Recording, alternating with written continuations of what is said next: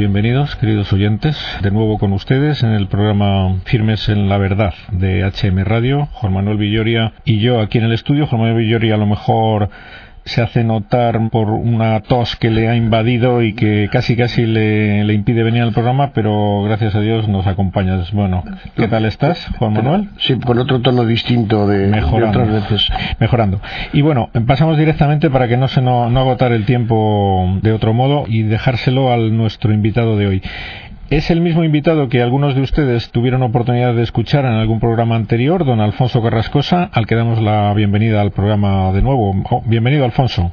Hola, ¿qué tal? Buenas tardes, ¿cómo estáis? Pues muy bien, muy bien, y tú. Y nosotros también encantados de tenerte con nosotros porque el programa anterior se nos quedó un poco corto. Para los que no estuvieran, paso a presentarte brevemente como un científico de, que trabaja en la investigación casi puramente en el Centro Superior de Investigaciones Científicas, dedicado en concreto a la rama de salud alimentaria, ¿no? Sí, en principio yo soy microbiólogo de alimentos, biólogo por formación, luego ya el doctorado me especialicé y sí, me dedico a, la microbiología de alimentos con una vertiente de seguridad alimentaria fuerte, pero también hago cosas de biotecnología.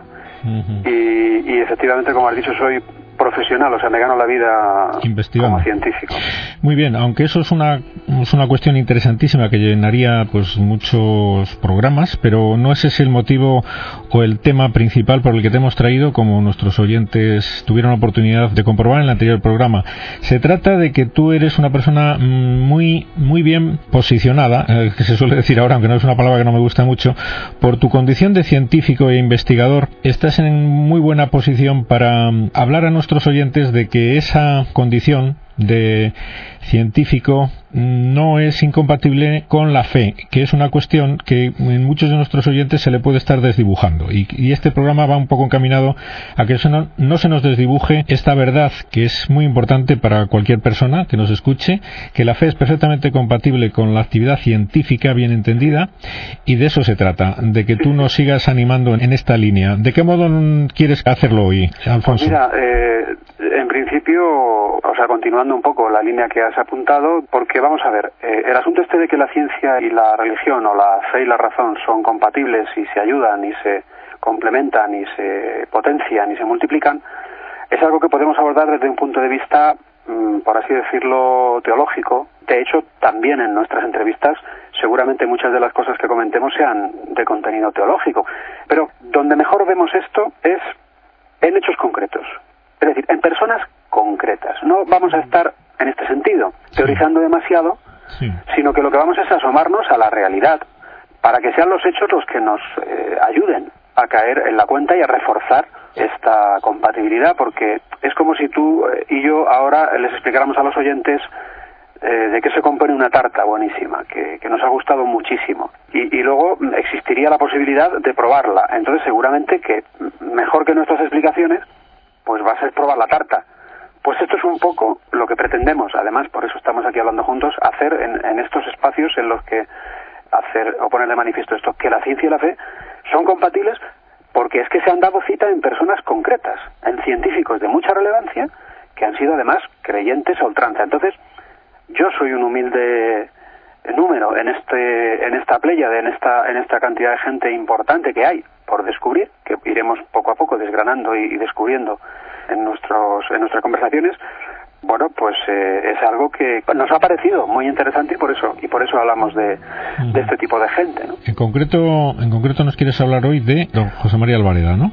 Exacto, sí. A nuestros oyentes les sonará quizás a todos el Centro Superior de Investigaciones Científicas donde tú trabajas, ¿no? Y que está relacionado con este personaje. ¿Nos puedes decir de qué manera? Exacto, claro que sí. José María Alvareda es que me parecía que había que empezar bien. O sea, después de la entrevista que tuvimos el otro día, un poco más en el tono personal y demás, para que nos conociéramos, pues ahora ya vamos a entrar en harina y vamos a entrar en harina por la puerta grande, es decir, eh, José María Alvarez es un nombre que en principio mm, seguramente a la mayoría de los oyentes no le diga nada, ¿vale?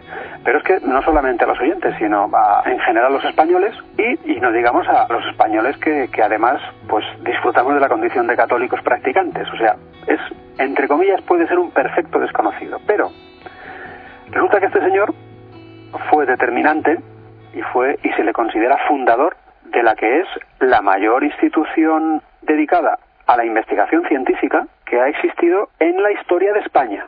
Es decir, el Consejo Superior de Investigaciones Científicas, que está coleando, yo trabajo en él, que está repartido por toda España, que tiene un prestigio internacional grande, muy grande, que se considera el organismo público de investigación más grande que hay ahora mismo en España, pues resulta que fue fundado por un señor llamado José María Alvareda, con la ayuda de otro señor llamado José Ibáñez Martín, que eran respectivamente José María Alvareda, miembro del Opus Dei, y José Ibáñez Martín, miembro de la Asociación Católica de Propagandistas.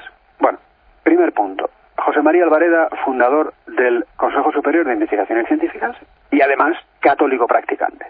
A lo largo de su vida se pasó a ser miembro del Opus Dei y finalmente como tal, como tal miembro del Opus Dei, ya siendo miembro del Opus Dei, se no solamente eso, ordenó sacerdote y siguió trabajando en la dirección del Consejo Superior de Investigaciones Científicas y además fue nombrado canciller o primer rector de la primera universidad privada de la era moderna española que la fundó la obra social o corporativa del Opus Dei, concretamente San José María Escriba de Balaguer, que nombró a José María Alvareda primer, digamos, rector de esta universidad, que es la Universidad de Navarra, famosa, entre otras cosas, porque tiene una clínica de medicina de coge pan y moja, porque todos los famosísimos y todos los importantísimos y todos los, los, los más demás, o por lo menos algunos de ellos, pues eh, está ingresado en la Clínica Universitaria de Navarra. Bueno, pues en este centro es hay un altísimo nivel de profesionales de medicina, etcétera. Bueno, este es José María Alvarez.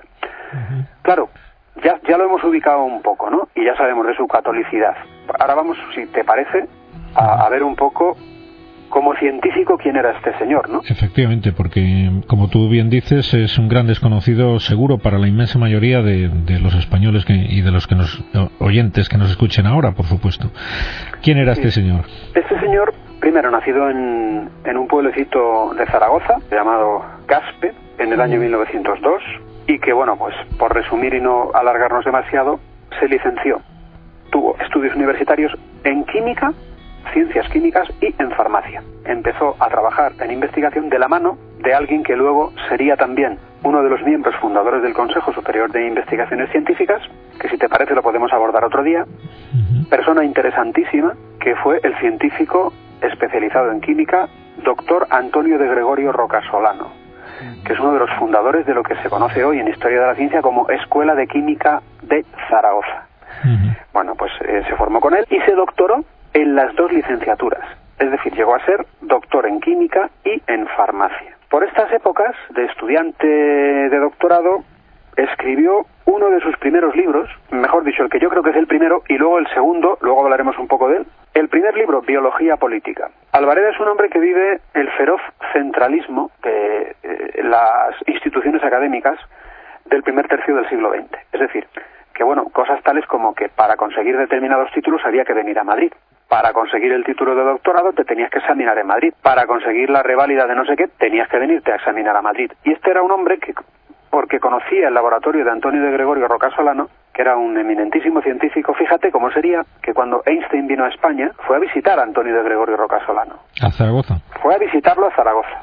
¿eh? A ver su laboratorio, ¿vale? O sea que te quiero decir que, que, que, no tenía nada que ver Einstein con la química, pero bueno, ya se sabía que Antonio de Gregorio Rocasolano pues era una persona un químico de mucho prestigio, ¿no? Con este se formó Alvareda. El caso es que, viendo esta centralización excesiva, gratuita, por otra parte, y no, y no demasiado provechosa, pues él escribió un libro, Biología Política, bueno, por, por resumir, que es un libro en el que habla un poco de que sería interesante plantearse eh, pues no tener que ir a estudiar a Madrid o hacer los títulos de doctorado a Madrid porque hay centros en la periferia, digamos, y, y, en el resto de España que son capaces de formar a la gente, como él se formó y quiero decir que en este sentido este libro es un poco el germen de lo que pues ahora conocemos como Estado de las Autonomías, podría ser. Ahí se habla, ahí habla Alvareda de, directamente las singularidades de cada una de las regiones españolas, ojo, preservando la unidad nacional siempre y por encima de todo. ¿eh? Alvareda no fue para nada esto del Estado de las Autonomías, que por cierto no sale tan caro, pero bueno, bien, que está, que está bien que, es, que, que, esté hecho y que, y que, y que es estupendo,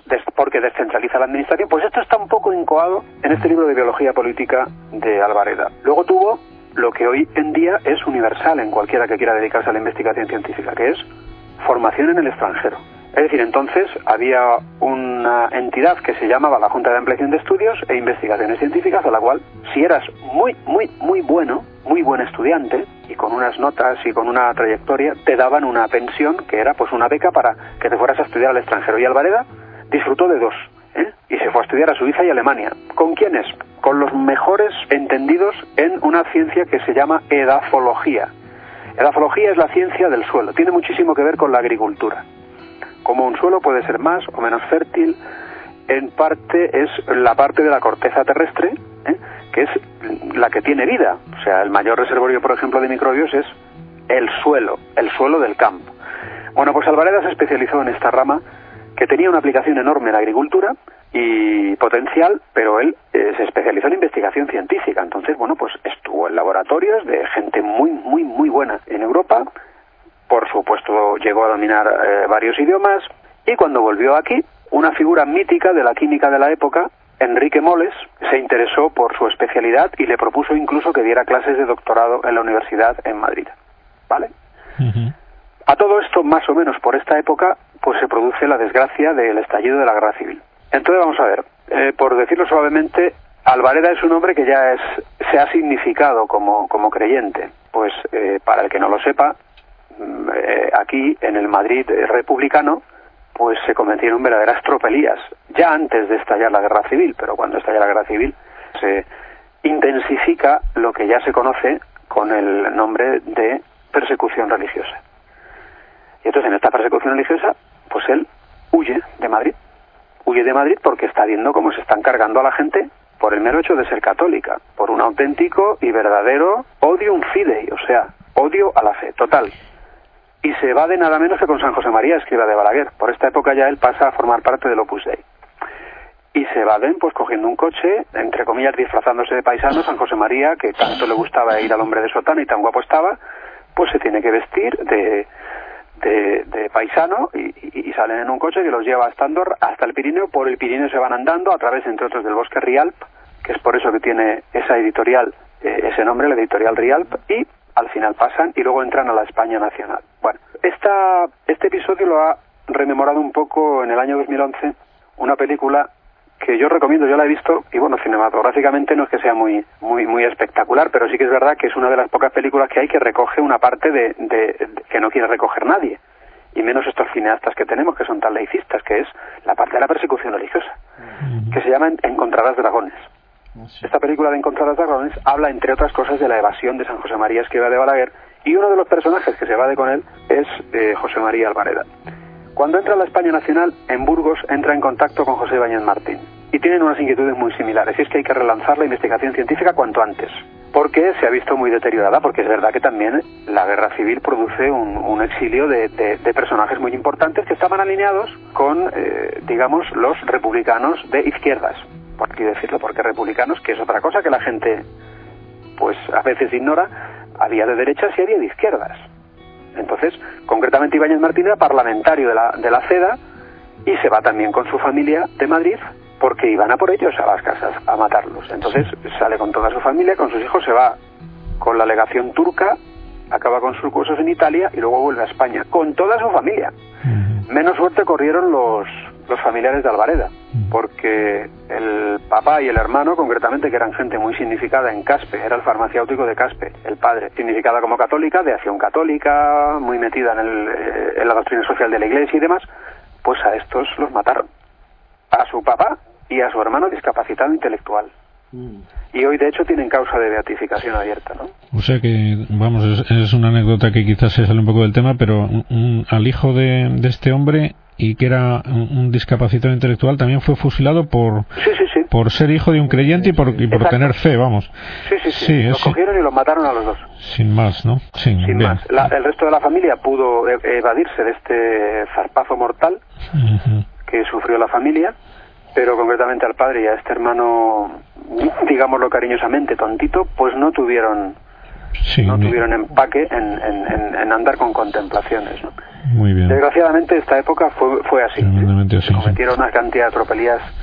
Alvareda, por cierto, jamás vengó la muerte de su padre y de su hermano, siendo como acabó siendo una persona que tenía mucha relevancia social y poder. Jamás, jamás movió un dedo en contra de nadie y eso significa, bien a las claras, que el cristianismo lo predicaba con el ejemplo. Porque en aquella Mm. época luego se cometieron también barbaridades y represalias. ¿eh? Sí, sí, sí. Concretamente el caso de Alvareda no es este. Es un, ejemplo de, de, de prudencia y de perdón, ¿no? Porque efectivamente tenía muy, muy cercana, pues, pues esa barbaridad que nos has comentado. Sí. Y nos has dicho antes que llegó a ordenarse sacerdote, ¿no? Sí. Esto fue después de la guerra, se supone. o- Sí, sí, sí, concretamente, pues yo creo que serían los años eh, 50 o Ya digamos en la, en la cima de su carrera en la parte, digamos, tardía de su carrera como, como gestor de la investigación y ya un poco apartado de, de la investigación científica, pero con la enorme experiencia que le dio poner en marcha el Consejo Superior de Investigaciones Científicas, ¿no? Es una cosa que, que bueno, pues el hombre acabó haciendo pues porque estaba entregado, o sea, estaba entregado absolutamente a la Iglesia. Ujú. Es una persona que tiene una dimensión en este sentido pues más que interesante para, para abordar, para estudiar, para meditar. Pero claro, es que con, con la fundación del CSIC se ponen en marcha en España muchas cosas, porque es verdad que se continúa con una labor que ya existía en su inmediato antecesor, la Junta de Ampliación de Estudios, pero también en sus remotos antecesores. Por ejemplo, la Iglesia Española fundó la Casa de Contratación. La Casa de Contratación hay historiadores de la ciencia europeos que la tienen como la primera institución de investigación científica del mundo. ¿En qué año fue? Y, y esto fue pues en el siglo XVI o XVII, ahí es cuando se funda. ¿Qué pasa? Pues que además ahí aparece la primera profesión de científico que se llamaba cosmógrafo. Era un experto en navegación, pero bueno, un experto en navegación que tenía que saber en la época de muchas cosas, no solamente de cartografía, sino de muchas cosas, ¿no? Y efectivamente, en el Consejo Superior de Investigaciones Científicas se profesionaliza la investigación científica. Aparecen profesionales de la investigación científica, ¿vale? O sea que es que son gente que se dedica, como yo ahora. Este invento de que haya gente que pueda ganarse la vida y el sueldo investigando, eso se lo inventó José María Alvareda y José Ibáñez Martín. Pero además internacionalizó la investigación española dando muchas más pensiones que dio la Junta de Ampliación de Estudios. Montó un montón de institutos en un número muy superior a los institutos que fueron montados por la Junta de Ampliación de Estudios, que fueron muy poquitos. Además, hizo un ente verdaderamente multidisciplinar. Esta característica de multidisciplinar que tiene hoy el Consejo Superior de Investigaciones Científicas se la imprimió el deseo que el propio decreto fundamental, eh, perdón, el decreto fundacional del CSIC ya, ya lo recoge, restaurar la clásica y cristiana unidad de todas las ciencias. De hecho, Alvareda y José Báñez Martín fundan institutos de teología, fundan institutos de misionología, que lamentablemente han desaparecido, en parte por el laicismo creciente que hay, pero toda esta clase de estudios, o sea, la inauguración del CSIC la hizo el obispo Hijo Garay, con una misa solemne. El eh, emblema del CSIC es el árbol de la ciencia, que eh, concretamente está inspirado en el árbol Scientiae, que eh, dibuja, para expresar la unidad de todas las ciencias, el beato Ramón Llull. O sea, el patrón del Consejo Superior de Investigaciones Científicas es San Isidoro de Sevilla. Te quiero decir, y la Iglesia del Espíritu Santo, que lo construyen en Serrano y que hoy es visitable, que lo construyen siendo presidente del CSIC José Ibáñez Martín y secretario general José María Alvareda, la intención que tienen cuando se construye es dedicarlo al Espíritu Santo y que todos los científicos antes de ir a sus laboratorios pues vayan a rezar. Es que este es el cimiento del mayor organismo público de investigación actual que existe en España, la catolicidad. Y la Iglesia Católica está más que presente. Y en este sentido, Alvareda, una vez que el Consejo Superior de Investigación Científica se echa a andar, pues él se dedica a gestionar su puesta en marcha. Cosa que, por cierto, por ejemplo, no hizo Cajal, que fue el presidente de la Junta de Ampliación de Estudios. Cajal le dedicó a la gestión más bien poco. Es decir, él fue un personaje que ya era premio Nobel cuando le nombraron presidente de la JAE, que por cierto, Cajal era creyente. Cajal era creyente, es verdad que cuando fallece, pues está más bien dentro de lo que, del ámbito del agnosticismo. Pero él creía en Dios, él creía en el alma inmortal durante la mayor parte de su vida, creyó. Y lo dejó escrito además, ¿eh? Un día podíamos hablar de la, de la religiosidad de Cajal, que es otra cosa sorprendente. Sorprendente para cualquiera, porque nadie habla de esto. Sí, sí, Yo espero que en este programa y en sucesivos tengamos oportunidad de hablar de cosas de las que nadie habla.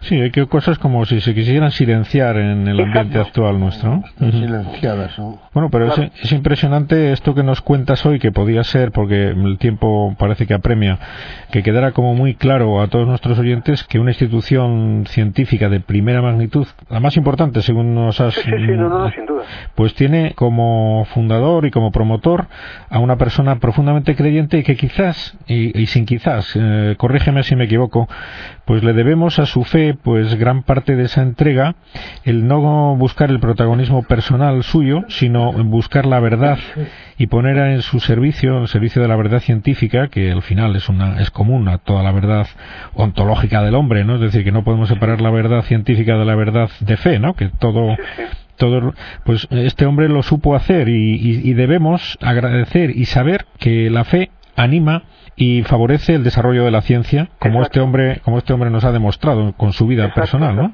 Eso es un colofón fantástico. Y, y que los papás no tengan miedo de que, que no se va a hacer tontito por ir a misa, que no, que no, que no que vamos a hacer a nuestros hijos tontitos por llevarlos a catequesis, por darles testimonio de nuestra fe, para nada, absolutamente al contrario porque es verdad que al final todo hombre que investiga, que busca, en el fondo encontrarse con Dios, que, es la verdad absoluta, ¿no? La verdad suma.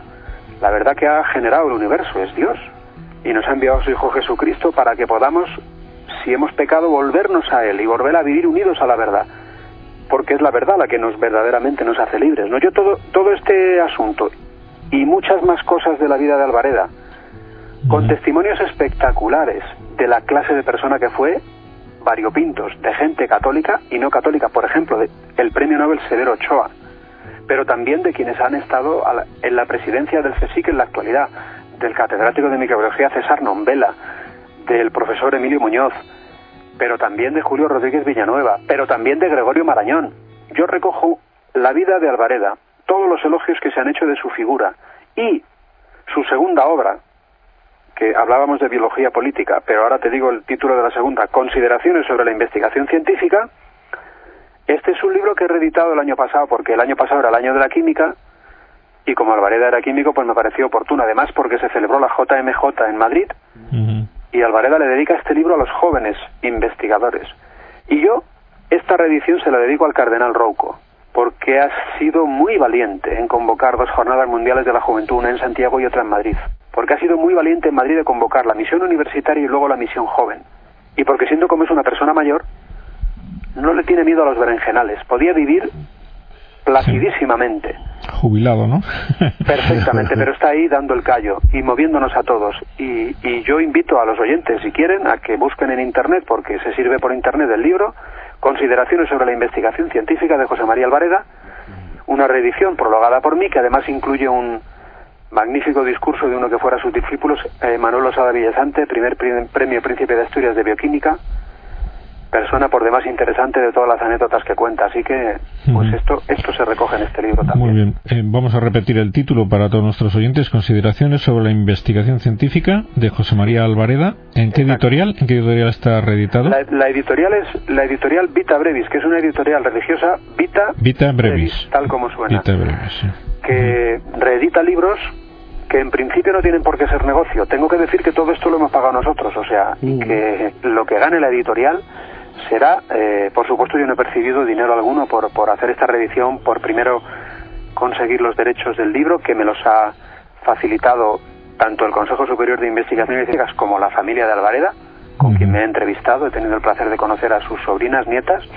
Esta editorial reedita libros que en principio no son negocios, o sea, lo que, lo que hace es que si saca algo de dinero, pues lo, invierte, en reeditar otro libro, pero eso sí que desde el punto de vista de la fe sea interesante. y es que este libro recoge, aparte de consejos sobre la investigación científica, mezclados con la palabra de Dios y el magisterio de la Iglesia. Y es hay, hay partes que son espectaculares. ¿eh? ¿Cómo escribe este hombre a tumba abierta, poniendo el corazón en el libro de lo que cree, de quién inspira su trabajo, de en quién cree, de palabras de Pío XII y sobre todo yo en mi estudio lo que hago es poner en evidencia que lo que entonces decía Pío XII en el año 50 es lo mismo que decía el Beato Juan Pablo II y lo mismo que dice Benedicto XVI. O sea, el magisterio de la Iglesia en lo que respecta a la relación ciencia-fe ha sido siempre igual. Y si ha habido desencuentros, es verdad que los ha habido, pero ha habido muchos más encuentros que desencuentros. Y eso también aquí en el libro queda reflejado. Muy bien, Alfonso, pues tenemos que dejarlo hoy por lo que ya decíamos antes, que se nos acaba el tiempo. Muy bien. Pero no sin agradecerte vivamente el que nos hayas eh, acompañado y, dicho todo lo que te hemos escuchado hoy. Eh, seguiremos teniendo oportunidad de, hablar contigo. Muchas gracias y un abrazo. Muchas gracias a vosotros, otro para vosotros. Gracias. Adiós.